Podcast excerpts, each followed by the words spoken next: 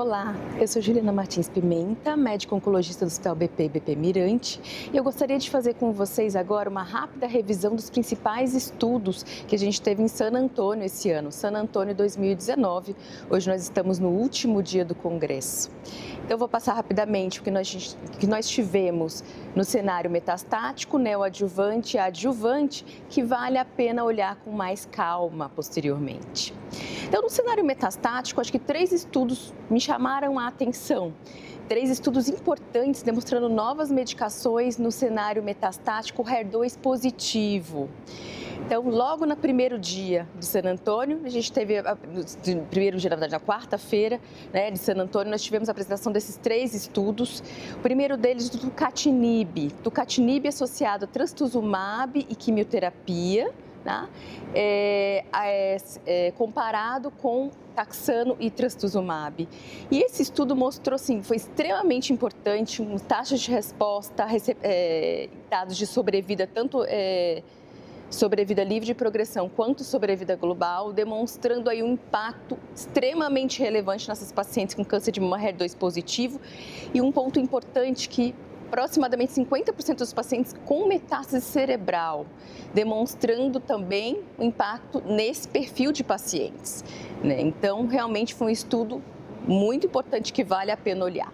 Os outros dois estudos, o estudo com magituximab, também pacientes politratadas previamente, demonstrando aí um impacto de, é, em termos de sobrevida livre de progressão, também vale a pena dar uma olhadinha versus, é, na verdade foi o magituximab associado à quimioterapia versus trastuzumab associado à quimioterapia.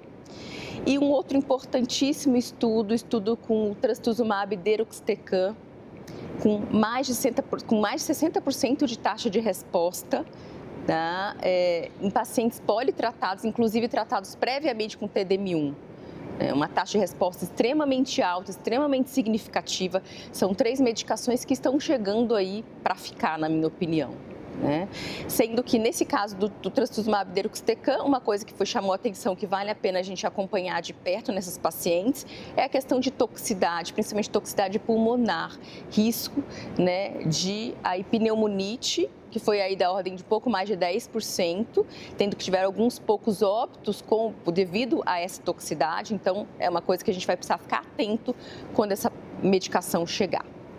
No cenário neoadjuvante, acho que dois estudos valem a pena a gente olhar também com, com carinho. Né? O, o, a gente teve uma reanálise, uma atualização dos dados do Keynote 522, mostrando aí o benefício do, é, do pembrolizumab neoadjuvante é, no, cenário, no cenário neoadjuvante em todos os subgrupos.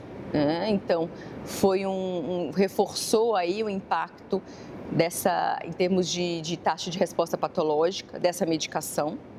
Né? Eu acho que essa medicação está vindo aí, o pembrolizumab está vindo para ficar também no cenário neoadjuvante, né? imunoterapia no cenário neoadjuvante. Logo, logo a gente deve ter aí mais detalhes em termos de aprovação. Uh, e, no entanto, a gente teve um estudo do com atezolizumab neoadjuvante, que foi estudo negativo, né, desse primeiro dos estudos, o NeoTrip, foi negativo em termos de, de taxa de resposta patológica completa, que não era o endpoint primário do estudo, mas foi um endpoint é, secundário importante, e não mostrou realmente diferença é, em termos de taxa de resposta patológica completa com o uso ou não uso do atezolizumab. E qual foi a diferença que a gente teve mais significativa em relação ao